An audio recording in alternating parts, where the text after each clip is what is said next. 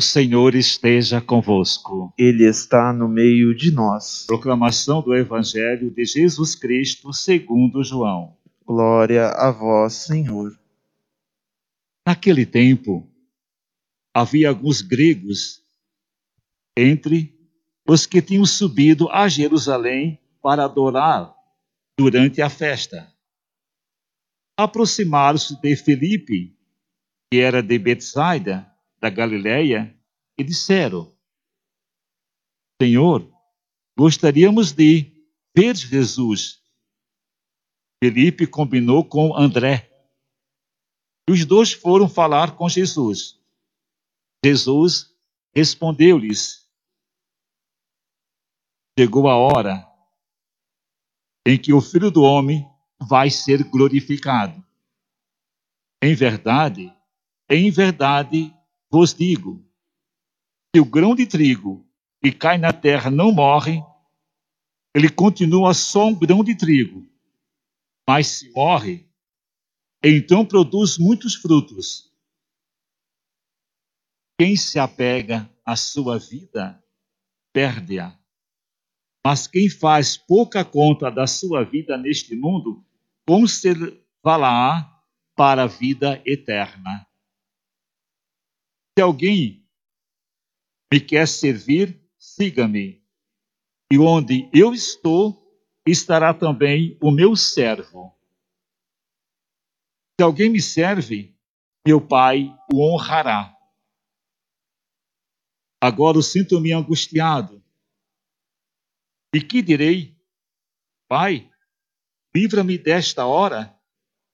Mas foi precisamente para esta hora que eu vim. Pai, glorifica o teu nome. Então veio uma voz do céu. Eu o glorifiquei e o glorificarei de novo. A multidão que estava lá ouviu. E que tinha sido um trovão. Outros afirmavam. Foi o anjo que falou com ele. Jesus respondeu: e disse: Esta voz que ouviste não foi por causa de mim, mas por causa de vós. E agora o julgamento deste mundo. A hora, agora, o chefe deste mundo vai ser expulso. Repito, disse Jesus: agora o chefe deste mundo vai ser expulso. E eu, quando for elevado da terra, atrairei todos a mim. Jesus falava assim para indicar de que morte iria morrer. Palavra que vivida nos traz a salvação. Glória a vós, Senhor. Caros irmãos e irmãs em Cristo, estamos nos preparando para a Semana Santa durante esse período das, da quaresma, caminhamos com Cristo. Fizemos a longa caminhada, caminhada para Jerusalém. Agora ele já se encontra em Jerusalém. Já está lá entre o povo. E com ele também para a festa em Jerusalém, como fala o evangelho de hoje, vieram alguns gregos. O que significa isso? Quer dizer que tinha alguns gregos convertidos ao judaísmo que vieram também para a festa para adorar, lá no templo, adorar a Deus. Agora, ele se aproxima de Felipe e Felipe procura André. Por que esses dois apóstolos, tanto Felipe como André, ambos também eram gregos? Entre o povo antigo, há muita rivalidade entre raças e culturas. E como fala no Evangelho, que Felipe era de Betsaida, Betsaida da Galileia. Então, uma cidadezinha que vivia com outros povos, onde o acesso ali com os estrangeiros era mais comum, em especial com os gregos. E diz os dois gregos: gostaríamos de ver Jesus. Ver, naquela época, ou no sentido bíblico, não é só olhar a pessoa se é gorda ou magra, alto ou baixo, se é bonito ou se é feio, como é que é. Não, ver é compreender a pessoa, é entender a pessoa, é conhecer a sua mente e o seu coração. Então queremos, a palavra seria, queremos conhecer Jesus. Por isso, eles já tinham ouvido falar de Jesus Cristo. Então Felipe combinou com André. Os dois foram falar com Jesus. E Jesus respondeu. E aqui a gente percebe, de imediato, a angústia em que Jesus estava vivendo. A angústia que Jesus estava vivendo.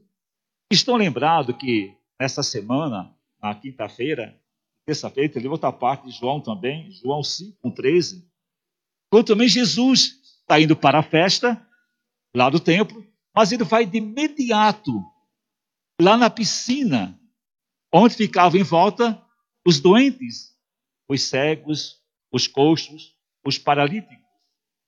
E lá ele dá atenção para aquela pessoa que estava lá, aguardando uma ajuda para levar até a piscina há mais de 38 anos.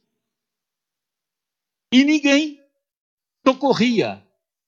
Todos eram indiferentes à necessidade daquela pessoa aleijada.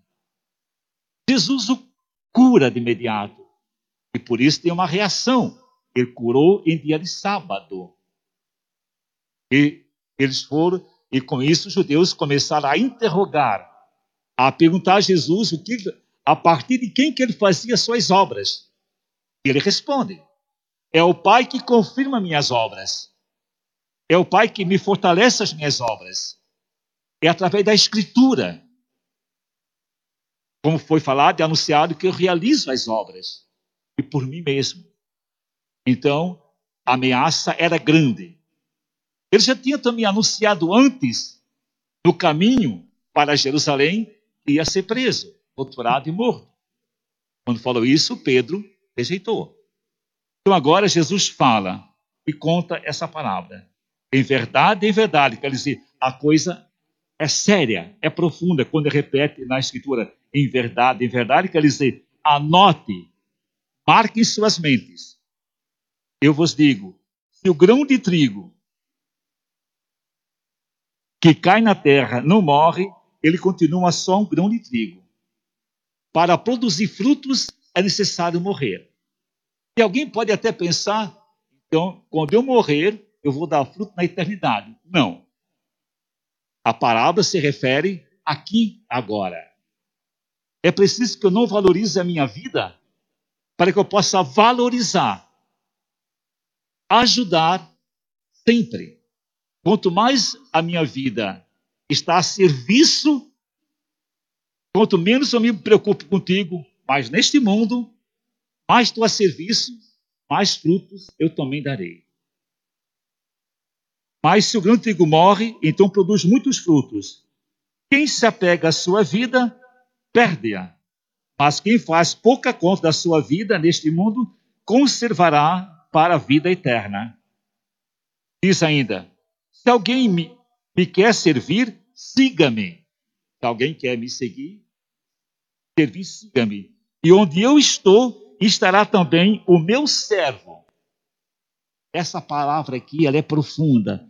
Aonde eu estiver, aonde eu estou, estará comigo o meu servo. Quer dizer, eu estarei até na cruz.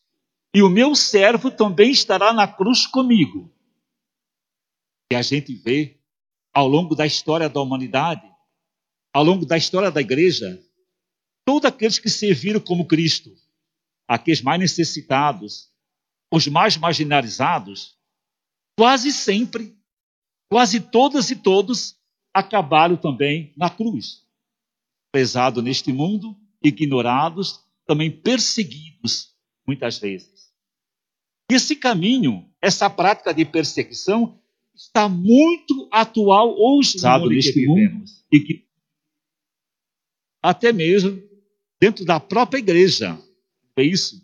Alguns, quando os bispos e o Papa se posiciona mais abertamente, mais claro, em defesa da vida, há uma contestação e há uma condenação. Mas aí que está. Perseverar na fé, está com o Mestre aonde ele estiver, até mesmo na perseguição, até mesmo na cruz, com Cristo.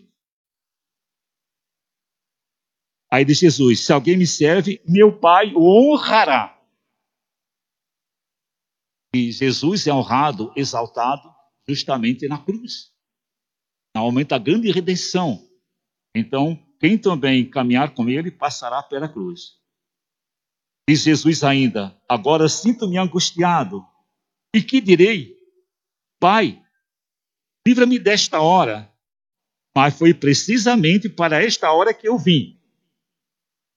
E aqui alguns às vezes podem até interpretar: ah, o Pai mandou Jesus para a cruz. Não.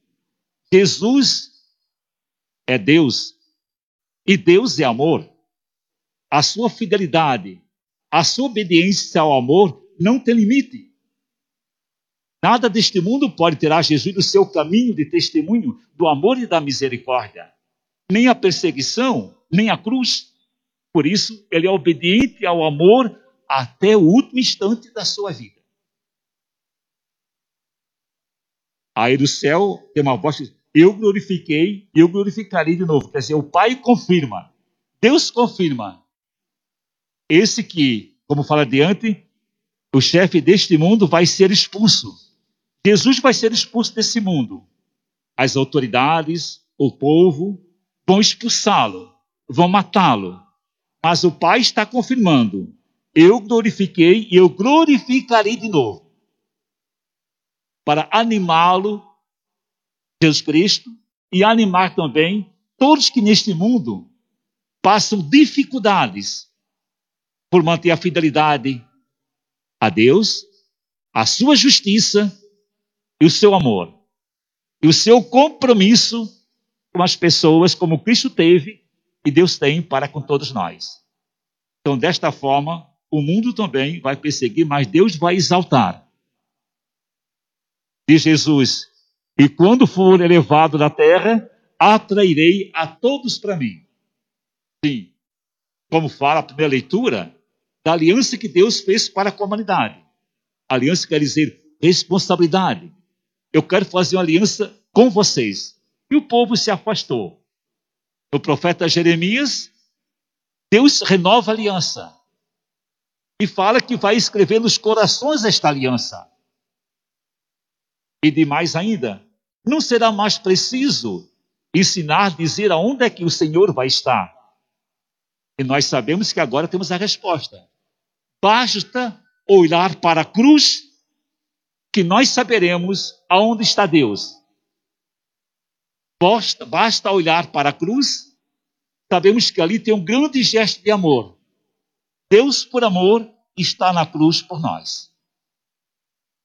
Já sabemos quem Ele é e o amor que Ele tem para com todos nós. E a segunda leitura fala dessa vida de Jesus Cristo, da sua espiritualidade, como sacerdote do Pai no mundo em que vivemos. Nesta aliança escrita no coração, que somos convidados a renovar, mas também nos desafi ser desafiados pela fé para, como grão de trigo, morrer, mas dar vida para o mundo. E quem mais morrer nesta vida, já neste mundo, vai colher os frutos e na vida eterna mais ainda. Bem, meus irmãos e minhas irmãs, o Papa Francisco decretou para este ano o ano de São José, devido que faz 150 anos que o Papa Pio IX, né, decretou também São José como esposo de Maria, como padroeiro da Igreja Católica. Então o Papa agora renova Pio IX, que fez e oficializou José como patrão da igreja. Eu queria hoje apenas comentar algumas curiosidades. Gente vai durante o ano todo sem falar de José. Por exemplo, José, que é o patrono da igreja, ele é chamado na, na, na, no Evangelho como justo. É chamado também no Evangelho como filho de Davi, esposo de Maria e pai de Jesus, o carpinteiro. Nós temos 14 citações na Bíblia de São José, no Evangelho, 14 citações. 26 versículos que falam dele. 26 versículos. Mas não temos nenhuma palavra de José. Ele é o santo do silêncio. É o santo da interioridade. O santo da meditação. Em nenhuma palavra de José. Agora, uma curiosidade. Que idade José tinha quando casou com Maria? Quando foi que José morreu? Que idade Jesus tinha quando José morreu? E aí a gente vai recorrer aqui o São Jerônimo, o tradutor da Bíblia, grande estudioso, vai nos tentar dar uma resposta. Segundo São Jerônimo, Maria tinha de 14 a 15 anos quando recebeu Jesus Cristo. E José, em torno de 18 a 20 anos, quando os dois se casaram. Então, ela uma adolescente, ele um jovem bem novo. Mas na época era costume casar nessa idade. Agora, uma dúvida: quando foi que José morreu? Quantos anos tinha José quando faleceu? Aí vem os estudiosos. Ele aparece uma última vez, naquele evento, quando Jesus desaparece, e depois é encontrado três dias no templo. José está junto com eles.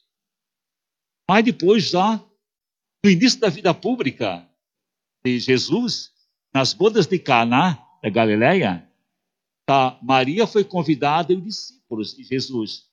José já não estava mais. Então, tudo indica aqui que ele já teria morrido. E outra passagem também que ele já teve, teria morrido. Com Jesus na cruz, ele entrega Maria a João, seu amigo para cuidar dela. Então, os sinais do Evangelho nos levam a pensar, nos levam a induzir que José morreu no início, quer dizer, aí, quando Jesus tinha em torno de 30 anos. Quando Jesus tinha 30 anos. Em seguida, a morte de José, Jesus começa a sua vida pública. E outra curiosidade: José é chamado também o santo da boa morte. Por que, que José é chamado Santo da Boa Morte? Porque José morreu, com certeza, tendo ao seu lado Maria, mãe de Deus, e do seu outro lado, Jesus, Deus. Morreu entre Maria e Jesus Cristo. Olha que privilégio de José. Morreu ao lado de Maria e ao lado de Jesus. Por isso também é o santo da boa morte. Então, que nesse tempo, nesse ano dedicado a São José, possamos conhecê-lo, amá-lo, para melhor viver com ele e pensamos ele também de modo especial, sempre excedendo por nós, que nos livre dessa pandemia em que vivemos. Amém.